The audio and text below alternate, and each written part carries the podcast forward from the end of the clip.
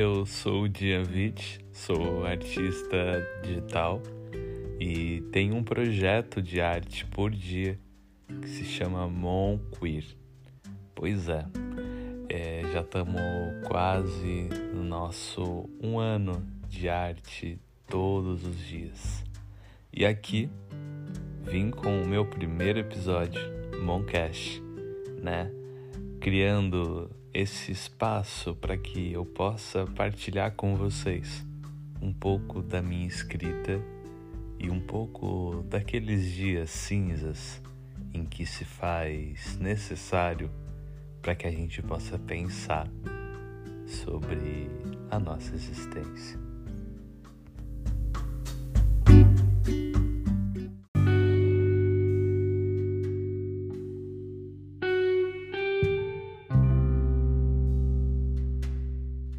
Nosso primeiro episódio, eu quero falar sobre o karma e a rejeição.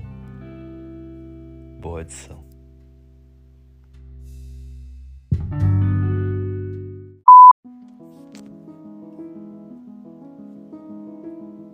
Sempre quando algo novo nos rodeia, vem logo a rejeição.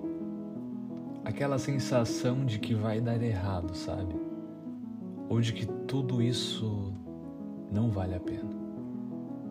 E eu te convido para pensar que o novo vem para nos mexer e nos incomodar, sim, às vezes. O se sentir incomodado com alguma situação nos faz pensar em que lugar estamos e de que vale pensarmos de que não vamos fazer tal coisa por conta do desconforto. Costumo dizer que o desconforto causa a rejeição e a rejeição causa a aflição. E essa aflição nasce por conta da rejeição, obviamente. E se não lidarmos com ela, ela nos consome e nossa cabeça vai a mil por hora. Quando entramos no processo de rejeição, começamos a nos alertar de tudo. Tipo, não vá fazer aquilo porque isso aí não é para você. Ou você realmente tem certeza disso? É uma ansiedade muito latente e insistente dentro de nós. Quando eu era mais jovem, sentia medo do novo. Medo daquilo que era tão comum para as pessoas, e confesso que eu sou um cara que não lida bem com surpresas e coisas novas. Apesar de me interessar muito por assuntos variados, sinto que dentro de mim parece algo que bloqueia quando aparece algo novo, ou um projeto, um trabalho, ou até uma simples mudança.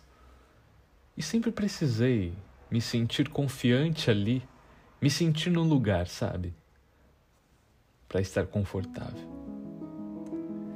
E me sentir no lugar eu me refiro a me sentir assim, bem e alocado, sabe? E para me sentir assim, preciso, às vezes, infelizmente ou felizmente, me sentir desconfortável. É como se fosse um ciclo muito grande que vem, dribla, vem de novo. Algumas pessoas costumam chamar isso de querido karma. Portanto, Querido Karma, eu sei que você vem para trazer questões e mais questões que às vezes quero fingir não ver, ou às vezes quero tentar espremer. Mas agora eu sei que você precisa me mostrar uma coisa que eu talvez quis rejeitar. Quando falamos em karma, muitas pessoas costumam evitá-lo e deixar ali, adormecido mas quando ele acorda, ele precisa muito resolver aquelas pendências. E com esse momento, quero te convidar a refletir no que te toca. E quando te toca, o que te causa? Se te causa desconforto, é porque ali talvez poderá ser pendências adormecidas. E elas precisam de um rumo. E talvez você deve me perguntar: ok, mas como dar um rumo a ela.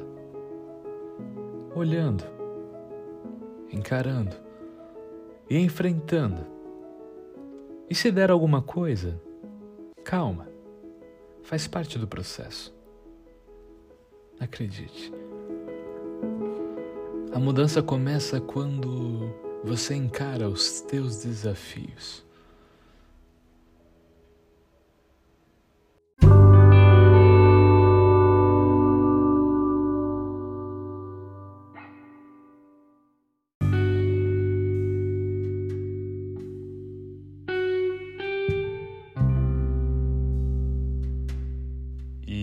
Muito inseguro eu trouxe o meu primeiro episódio.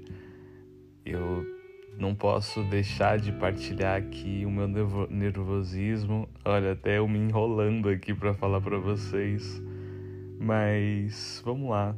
Eu acho que é partilhar também esse processo de se sentir um pouquinho. Hum, como é que fica, como é que é. E o medo de como vocês também, né? vão reagir às minhas partilhas, às minhas ideias e os meus pensamentos. Mas fico contente, contente porque me sinto me sinto bem e quando partilho um pouco daquilo que vem para mim, me sinto grato. Obrigado por ter chegado até aqui. Que a gente possa evoluir. E se puder passar pela frente, eu vou ficar muito grato. Porque esse é o maior retorno que eu poderia receber de você aí do outro lado.